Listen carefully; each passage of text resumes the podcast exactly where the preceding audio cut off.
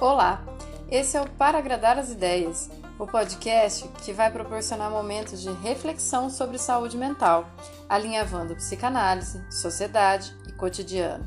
Quanto mais você questiona a realidade, mais você a compreende. Ou não. Eu sou Lucilena Nogueira, psicanalista, trazendo conteúdos semanais para agradar as ideias.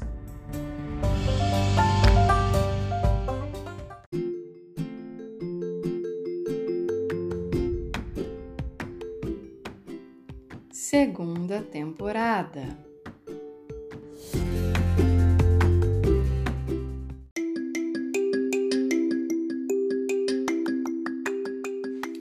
Episódio de hoje: Como é que você transa?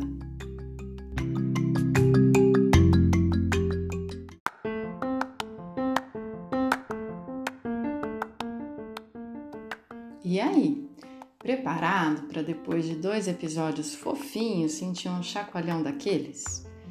Eu gosto desses episódios.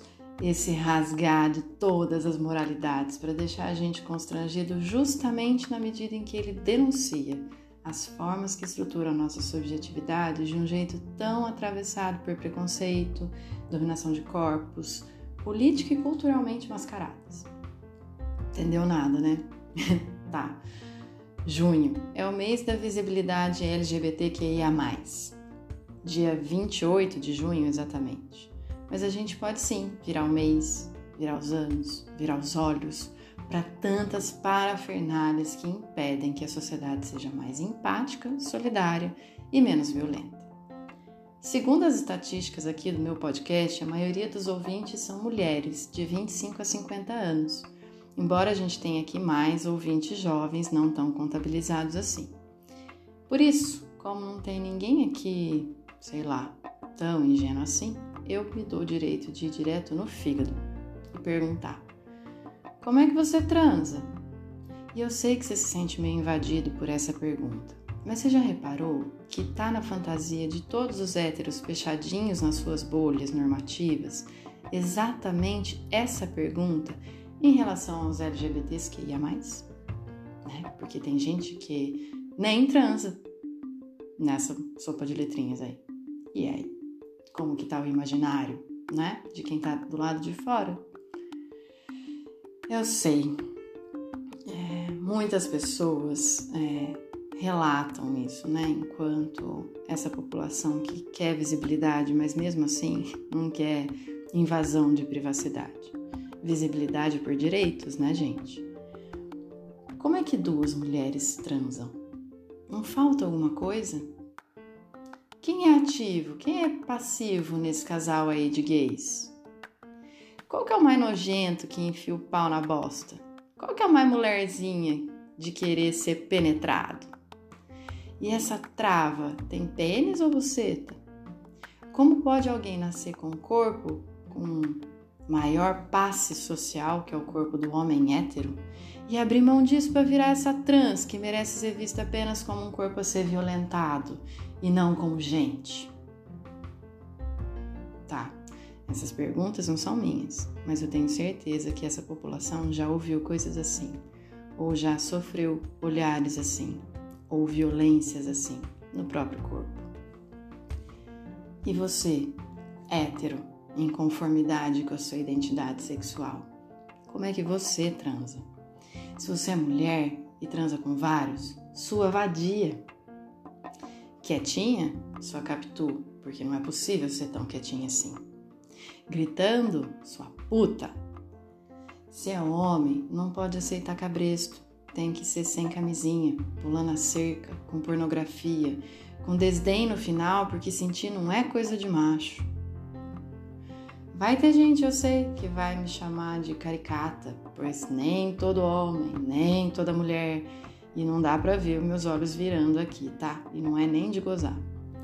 No fim das contas, os nossos preconceitos com qualquer sujeito LGBTQIA, é no fim uma revelação da nossa falta de educação sexual, capaz de olhar uma pessoa e dizer: como é que eu vou explicar isso para os meus filhos? Como se fosse coisa objeto e um nome, uma história, não tivesse ali. Percebe? Quando eu falo como eu vou explicar isso, eu desumanizei aquele sujeito. Como se ele fosse, inclusive, só aquela cena. Ao mesmo tempo, esse preconceito revela que desde criança todo mundo tem curiosidade sobre a sexualidade. Senão a gente não estaria preocupado em explicar isso para as crianças.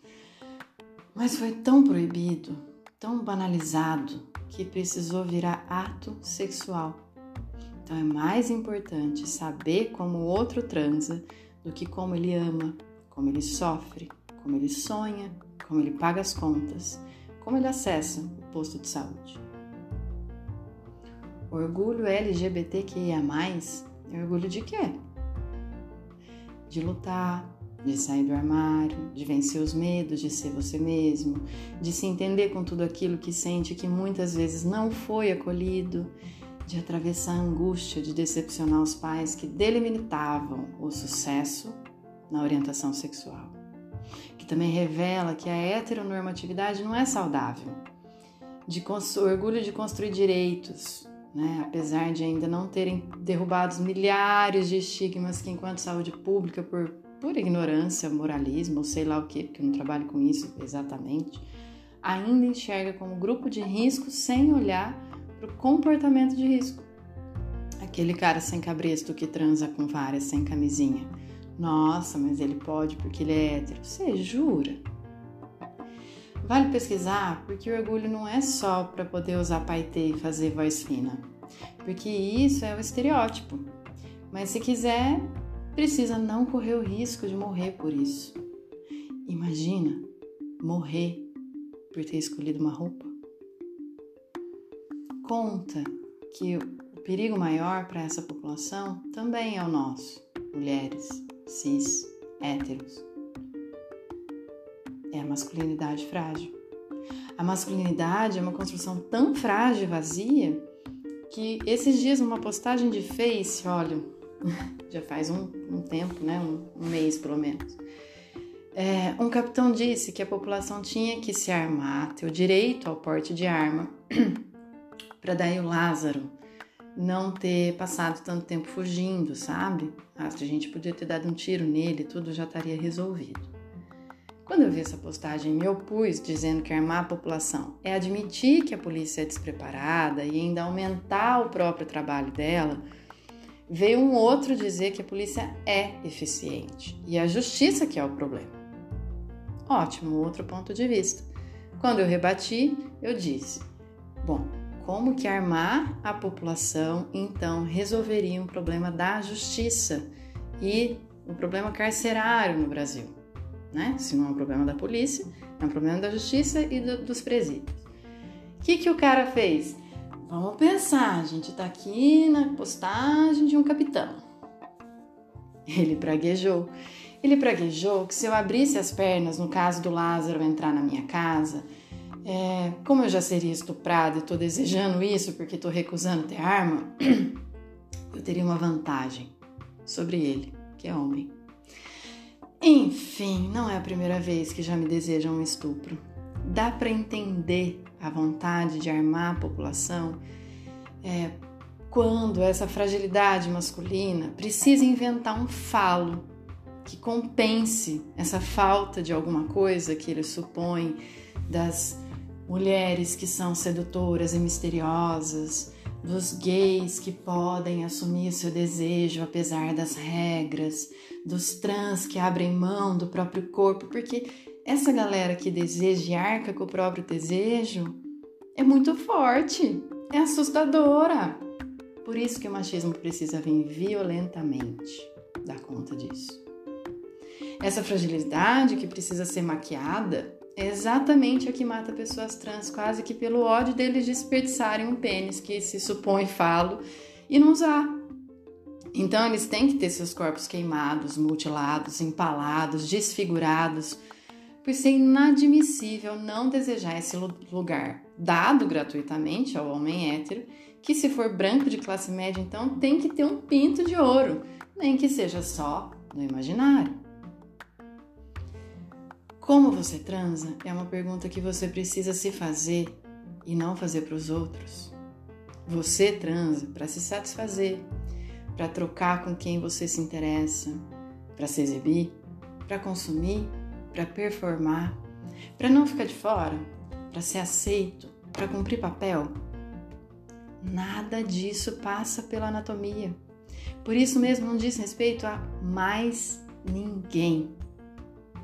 Se eu te perguntar como é que você transa, invade a tua intimidade, por que raios tem gente que acha normal liberdade ou acha que tem o direito de invadir a privacidade do outro, a intimidade do outro e perguntar como é que ele transa?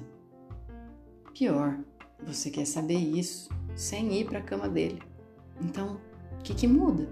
O que, que te interessa de verdade?